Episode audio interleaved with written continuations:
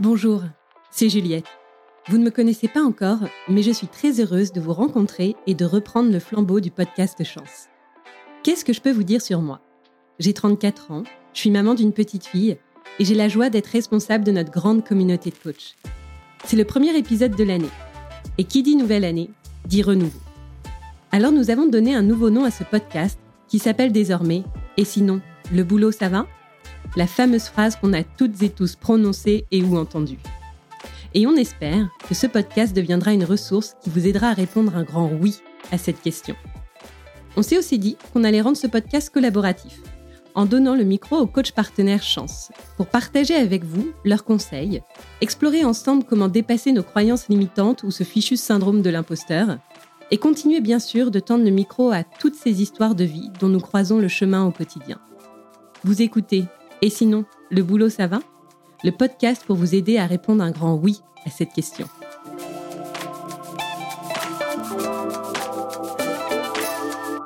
Pour le premier épisode de ce podcast, je prends la parole.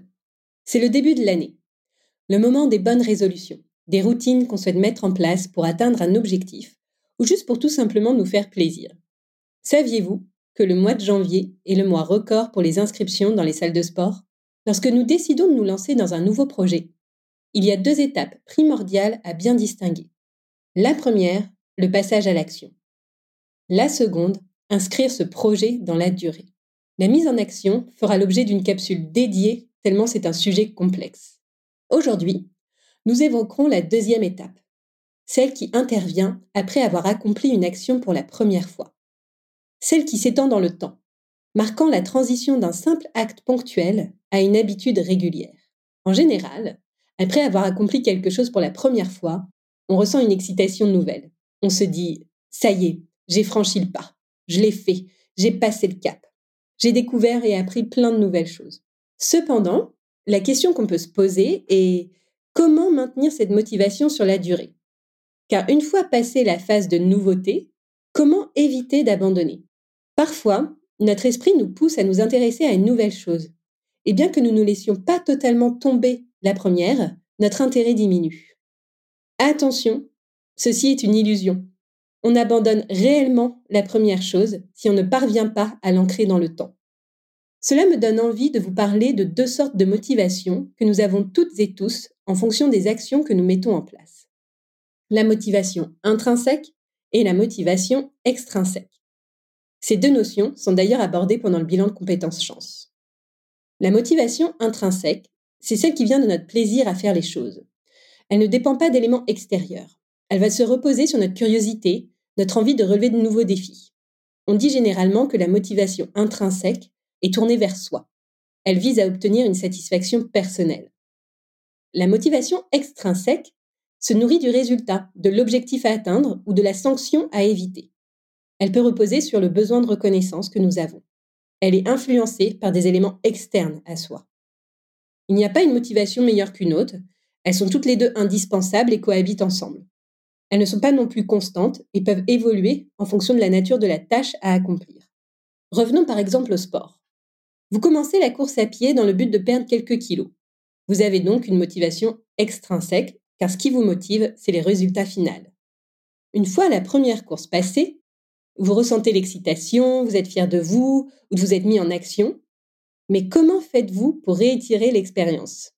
Comment inscrire cette action dans la durée? Premièrement, définissez clairement l'objectif que vous souhaitez atteindre. Quelle distance souhaitez-vous courir? À quelle allure? À quelle date souhaitez-vous atteindre cette allure ou cette distance? Ensuite, vous pouvez définir plusieurs sous-objectifs facilement et rapidement atteignables. Si mon objectif final est de courir le semi-marathon dans trois mois, alors je me fixe comme sous-objectif de pouvoir courir 10 km à la fin du mois. N'hésitez pas non plus à partager à vos proches ce nouvel objectif. Cela vous engage de manière implicite auprès d'eux et surtout, vous gagnerez une source infinie de soutien de leur part. Pour vous aider à vous organiser, inscrivez concrètement votre action dans votre emploi du temps. Cela peut paraître un peu facile, mais visualiser ce moment dans votre agenda vous aidera à vous y tenir. Ensuite, il faut faire preuve de discipline.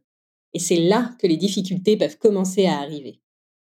votre cerveau trouvera peut-être une excuse pour faire autre chose. Et c'est à ce moment-là qu'il faut s'accrocher. Je dirais même faire preuve de courage pour dépasser toutes les excuses que votre cerveau vous servira sur un plateau pour ne pas réaliser cette action. La bonne nouvelle dans tout ça, c'est que le cerveau a besoin d'uniquement trois semaines pour ancrer une activité comme une habitude. Une fois les trois premières semaines passées, cette lutte intérieure disparaîtra. Vous verrez.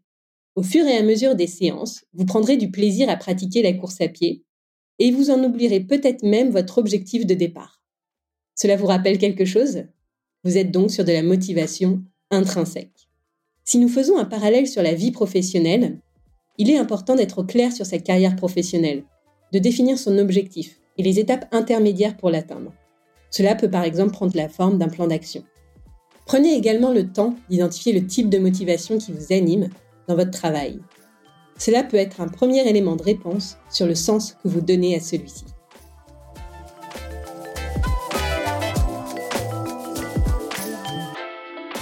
Merci d'avoir écouté Et sinon, le boulot ça va? Le podcast pour vous aider à répondre un grand oui à cette question. Si cet épisode vous a plu, vous pouvez laisser 5 étoiles sur Spotify, Apple Podcast ou Deezer. Cela ne semble rien, mais cela aide beaucoup à soutenir le podcast. Vous pouvez aussi m'écrire sur Instagram, chance-du-bas fr. Et n'hésitez pas à recommander ce podcast à toutes celles et ceux proches qui ont besoin de retrouver du sens dans leur vie pro. À bientôt!